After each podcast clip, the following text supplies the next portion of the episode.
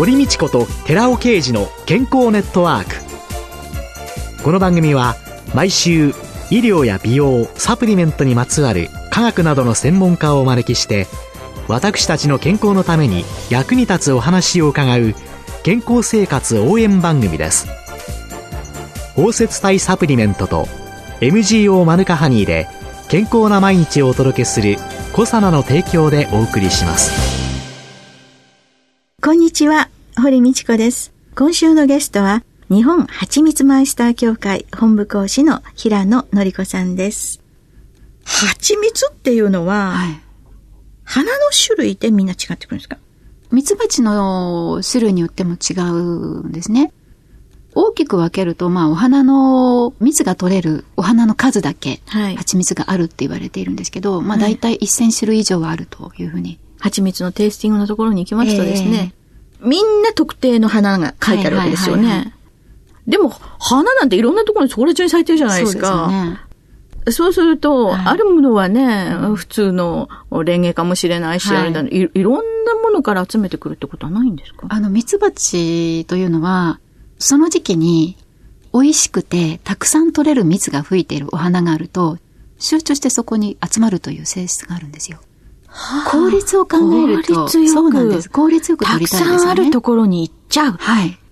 日本ミツバチの場合はね、またちょっと違うので、えー、あの、いろんな蜜を集めに行くんですけれども、うん、通常私たちが食べてる蜂蜜というのは西洋蜜蜂っていう蜜蜂が取ってくるものが多いんですね。うん、大体そういう性質があるということを利用して、うん、レンゲだとか、アカシアだとか、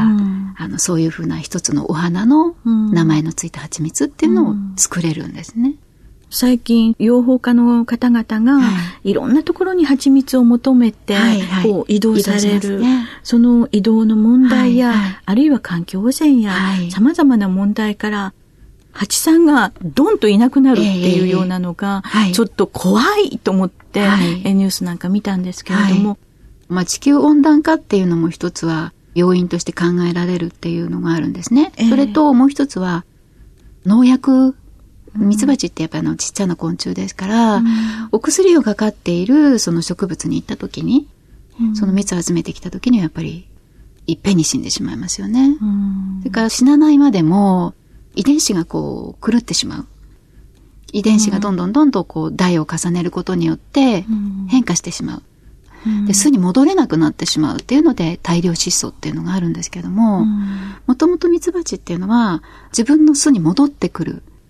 どこにこう巣があるのかって普通だったら何キロって飛んでいくので、どうやって帰るんだろうと思いますけれどね。そのミツバチの体の中に持っている基礎本能基礎本能っていうのがあるんですけれども、ね、コンパスを持っていて太陽の位置で計算するとかっていろいろとあるんですけれども、うん、ちゃんと戻れるはずなんですけれども、うん、遺伝子が異常を起こしてくることによって方向感覚が失ってしまう。うん、で、戻れなくなってしまうっていうものもありますね。私たちにいろんな恩恵を与えてくれる、はい。受粉をすることによって、ね、果物や食物というものにも与えてくれる。はい、そして、なおかつ私たちに食の楽しみや健康や美まで与えてくれる。はい、そういう蜂蜜、大切にしていかなきゃいけないんでしょうね。本当はもっとだから、あの、毎日食べている蜂蜜がどういうふうに作られているのかっていうのが分かると、やっぱり、あ、もうちょっと考えなきゃいけないなっていうふうにはなると思うんですね。そういう意味も含めて、もっと、あの、蜂蜜マイスターっていう、その資格を含めて勉強していただきたいなと思いますけどね。時々としてね、その蜂蜜の中にですね、ちょっと何か他のものを混ぜてしまったとかですね、粗悪なものでかなり加熱して変質してしまったとか、そういうような商品っていうのがマスコミで話題になったりするわけですけれども、そういうような見分け方とか、良い品質の選び方とか、何かヒントになるようなものがあったら。あの、本当にこれが難しいんですね。えー、加熱をしているかどうかっていうところでは、えー、まず味見をしてみないとわからないですね。味見をすると少しはわかる少しはわかります。糖分が焦げると、カラメルシロップ作るときってお砂糖焦がしますよね。はいはいはい、はい、あの香りと食べた時の苦さ、あるじゃないですか。はい、はい。あれがやっぱり蜂蜜の中に残っていたりするものなんですね。加熱をすることによって、ちょっとカラメルっぽいとか、はいあとは何でしょうね、水飴が入ってるようなものっていうのは、あの水飴独特の粘りであったり、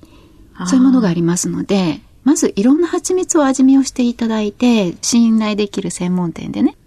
例えばスーパーなんかで買ってきた蜂蜜を食べ比べていただけると明らかに違いがわかるんですね。いいものを知らないと。そうです。わからないっていう。これがおかしいわっていうのは、ちょっとわかかりにくいですね。あとは、見た目っていうところもありますけれども、ええ、ちょっとこう、透かしてみていただいたときに、はい、不純物が混ざってないかなっていうこともあります。蜂蜜の中には花粉が入っていますので、はい、濁っていたりするのはしょうがないんですけれども、うん、それにしてもこう見たときに、まあ、そんなものってまず売られていないと思うんですけど、蜜蜂の死骸が入ってるとか、いろんなものが入ってるとか、うん、外国から買ってきてもらったようなものってそういうのが入ってたりすることがあるので、まあ見た目でこう見た時にいろんなものがそんなに混ざってないかなっていうところも一つのヒントではありますよね。それと極端に値段が安いのはやっぱりちょっと信頼性がないなと思っていただいてもいいと思いますよね。考えたらそうですよね。はい、そんなに安く売れるはずがないんです。はずがないんです。もし売られていたら、まあそれは蜂蜜とは書いてあっても、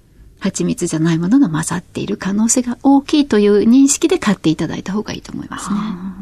中に混ざってるっていう話ですけれども、はいはいはい、最近ですね、その、はい、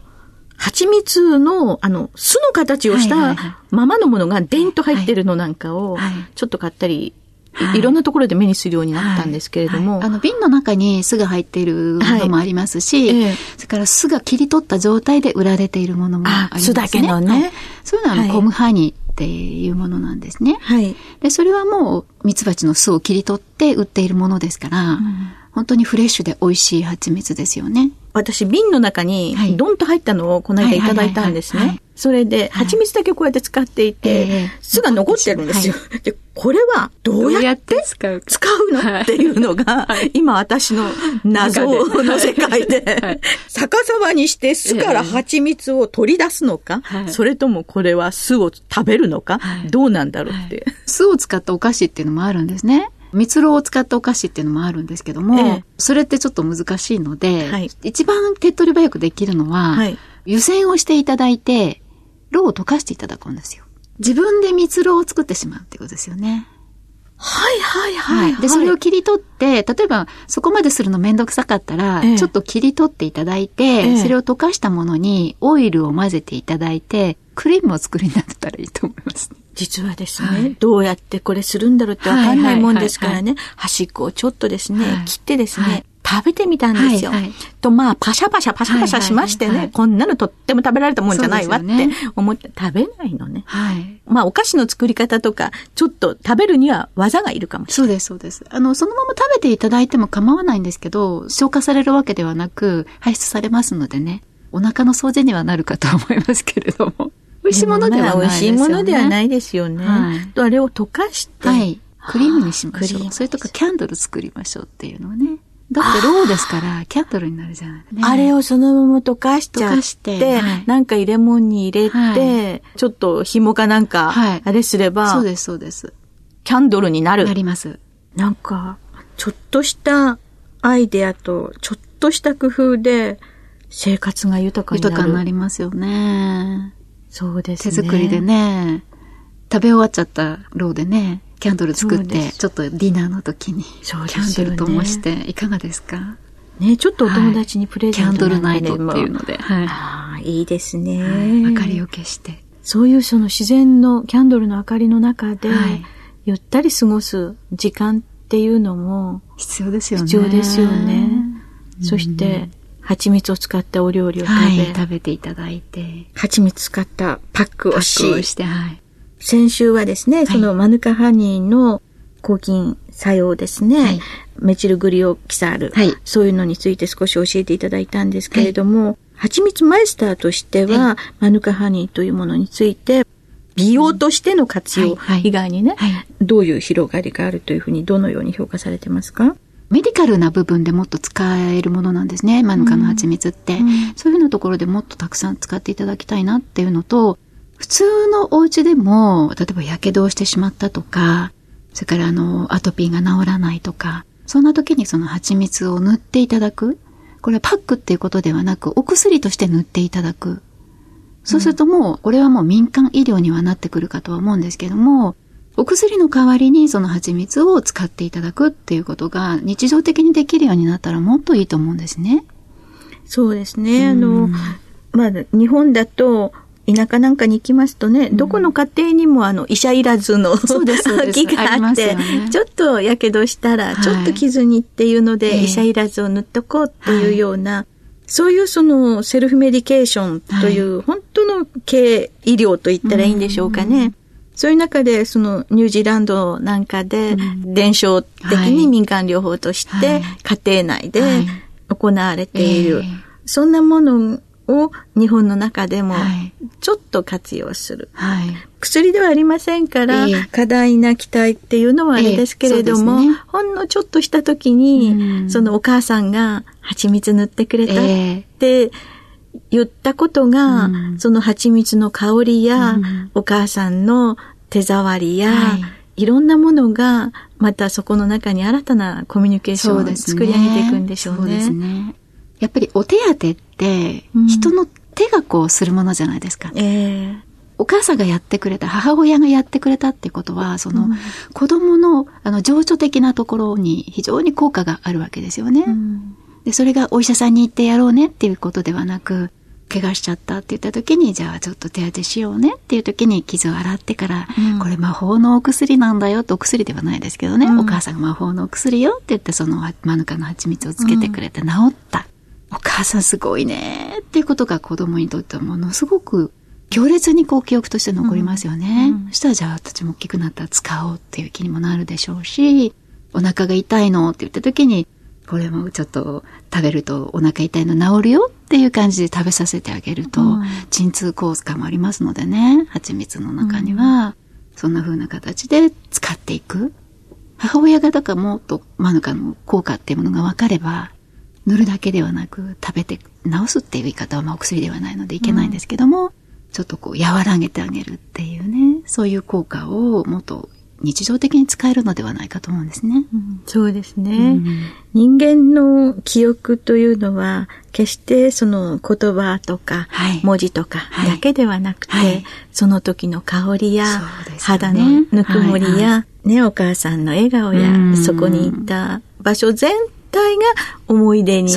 なっていく。そうはい、そうするとその思い出がふっとした時に成人してから蘇ってくる。そういうのを蜂蜜を使うたびにまたそういう思い出にフィードバックできたら素敵ですね。素敵ですよね。いや、あの、今月、あの、4回にわたり、はい、本当にいろいろ蜂蜜について教えていただいたんですけれども、はい協会として蜂蜜のテイスティング、あるいは蜂蜜のエステ体験レッスンというのを随時受け付けられていらっしゃるそうですよね。はい。はい、最後にそのあたりを少しご紹介いただいて終わりたいと思います。今ちょっとあの、ホームページの方でご案内ができていないんですけれども、本部主催のいろんなレッスンというのをいろんなところで開催を今後もしていきますので、ホームページの方からお申し込みをいただいて、あの、ご自分のご都合の良い日にち、それからあの、お好きなコース、私は食べる方がいいわとか、いや、私は絶対美容の方がいいわっていう方もいらっしゃると思いますので、いろいろ選んでいただいて、ぜひ体験をしていただいて、こんなに蜂蜜ってすごいんだっていうことをまず感動していただきたいんですね。うん、そういうのがあの、いろいろとご用意をしておりますので、ぜひ参加していただきたいと思います。はい。今月は4週にわたって日本蜂蜜マイスター協会本部講師の平野のり子さんに伺いました。はい、本当に蜂蜜がお好きでいらっしゃるというのが 伝わってくる話でした。はい、どうもありがとうございました。ありがとうございます。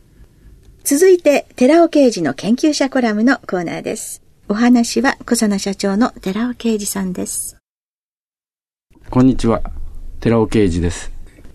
今日はアルファシクデキストリンによるコレステロールの低減作用についてお話ししたいと思います。これまでにもアルファシクデキストリンは特別な食物繊維で糖質であるでんぷんとか砂糖ですね。それが吸収抑制できるというようなお話をさせていただきましたし、脂質の関係では飽和脂肪酸、不飽和脂肪酸があって、飽和脂肪酸が体にとって良くない脂肪酸であり、不飽和脂肪酸っていうのは体にとって薬理作用を持っている非常にいい物質であると。だから取らないといけない。でも飽和脂肪酸はなるべく摂取したくないというようなところで、アルファシクデキストリンが選択的に飽和脂肪酸のみを吸着して外に出してしまうと、排泄してしまうと。特別な食物繊維だっていう話はさせていただきました。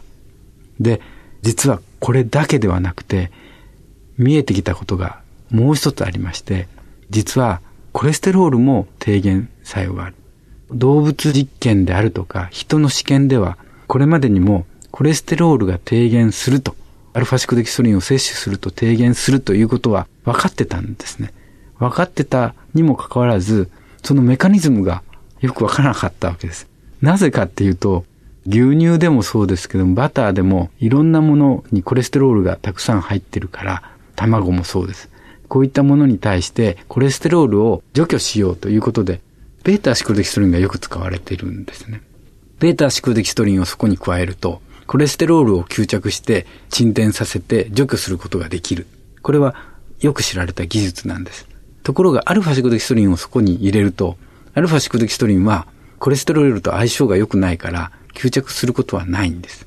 だから基本的におかしいんですよね。動物実験、人試験によってコレステロールの低減作用があるということがこれまでに分かってるわけですけども、メカニズム的におかしいと。ベータシクデキストリン使ったら吸着して外に出すから分かる。でもアルファシクデキストリンは吸着できないんです。コレステロールを。ではなぜこのようなことが起こったんだろうという疑問が生じてきます。我々は試験をしまして、これ腸液を使うんですけども、腸液の中にはこれまでお話ししましたところでは単純酸があると言いましたけども、実際に体の中に脂肪分とかコレステロールを取り入れるためには、これ単純酸だけではなくて、単純酸とレシチンの複合体が必要なんです。腸液はそういうような単純酸とかレシチンの混合体でいるわけですね。で、それが複合体を形成して、コレステロールを体の中に入れるっていうことが分かってるわけです。面白いのは、レシチンとアルファシクデキストリンが相性がいいわけです。つまり、レシチンを吸着してしまう。そうすると、複合体が形成できないから、コレステロールは体の中に入れることはできないっていうことが分かったわけです。ということで、このアルファシクデキストリンには、糖質を入れない。脂質は飽和脂肪酸だけを入れない。そしてコレステロールも入れない。メタボには全く必要なこの3つの作用が揃っている。これがアルファサイクルデキストリンです。ここでコサナから番組お聞きの皆様へプレゼントのお知らせです。高い抗菌作用を持つ食物メチルグリオキサールを 1kg あたり 100mg 以上含むニュージーランド産の蜂蜜。マヌカハニー MGO100 プラス 250g を番組お聞きの10名様にプレゼントします。ご希望の方は番組サイトの応募フォームからお申し込みください。当選者は10月1日の放送終了後に番組サイト上で発表します。コサナのマヌカハニー MGO100 プラス 250g プレゼントのお知らせでした。